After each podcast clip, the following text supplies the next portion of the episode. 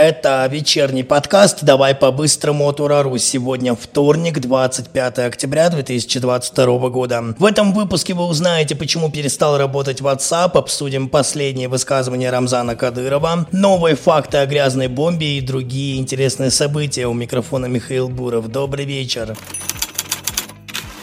Сегодня большим поводом для обсуждения стал сбой в работе мессенджера WhatsApp. У пользователей не прогружались диалоги как в мобильном приложении, так и в десктопной версии. Кто-то даже подумал, что WhatsApp заблокировали в России, но нет. В компании в настоящее время данную информацию не комментировали. Из-за сбоя россияне начали переходить в Telegram. Наши читатели заметили, что их телефоны начали разрываться от присоединения новых людей из списков контактов. Другие же сразу начали переносить свои рабочие рабочей группы из WhatsApp в телегу. На самом деле правильное решение, как я считаю, потому что для меня уже давно Telegram стал гарантом качества. Например, чаще всего я использую Telegram как файлообменник, потому что он не сжимает качество фото и видео. А WhatsApp в последнее время начал сильно жестить, и кто знает, что нас еще ждет. А какой мессенджер предпочитаете вы? Свои ответы можете описать прямо в комментариях под этим подкастом на YouTube YouTube и ВКонтакте.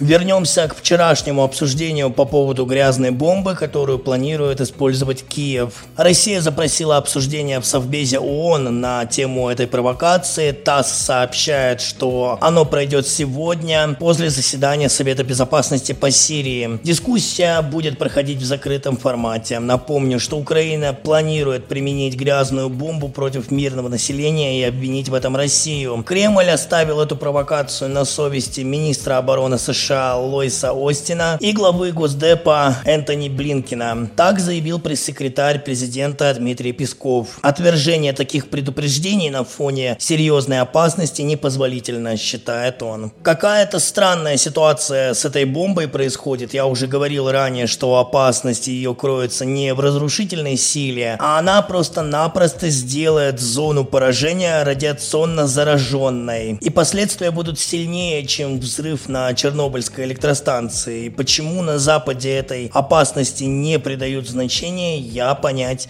не могу.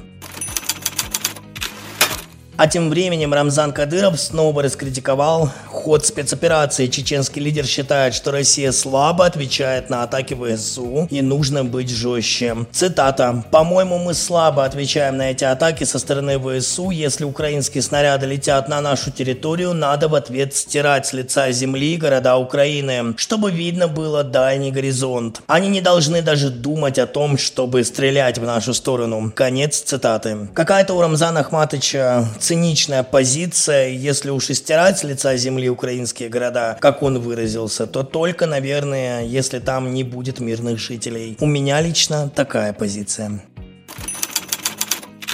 А в Белом доме в это время озвучили позицию Зеленского по переговорам с Россией. Почему-то за него. Украинский лидер, по словам США, считает, что сейчас не время договариваться с Россией. Такие слова передает советник Байдена Джон Кирби. Началось все с письма членов Конгресса Штатов с призывом к переговорам с Москвой. Вот что ответил Кирби. Цитата. «Мы, конечно, ценим взгляды, высказанные этими членами Конгресса. Мы знаем об их письме. Однако президент Украины Владимир Зеленский не считает, что сейчас время договариваться. Конец цитаты. Но вот после этого уже невозможно скрывать то, что Запад напрямую связан с этим конфликтом. И теперь США тоже пытаются отказаться от какого-либо диалога, а потому что говорить не о чем, никаких весомых аргументов нет. Хотя в Кремле неоднократно заявляли, что открыты к переговорам.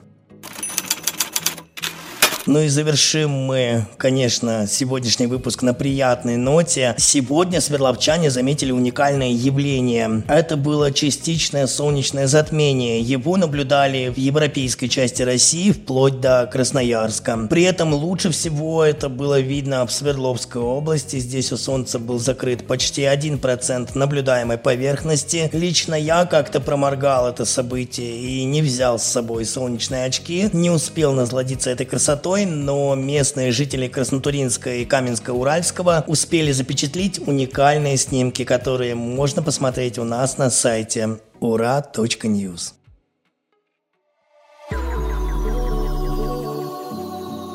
Это все самое важное, о чем мы хотели вам сегодня рассказать. Напомню, что еще больше новостей вы можете прочесть на нашем сайте ура.ньюз. Обязательно подписывайтесь на наши каналы в Телеграм и YouTube, также подпишитесь на наше сообщество ВКонтакте и слушайте наш подкаст на аудиостримингах. Ну а я с вами прощаюсь до завтра. Не забывайте, что здесь мы обсуждаем самые яркие события дня. Это был подкаст «Давай по-быстрому» и Михаил Буров.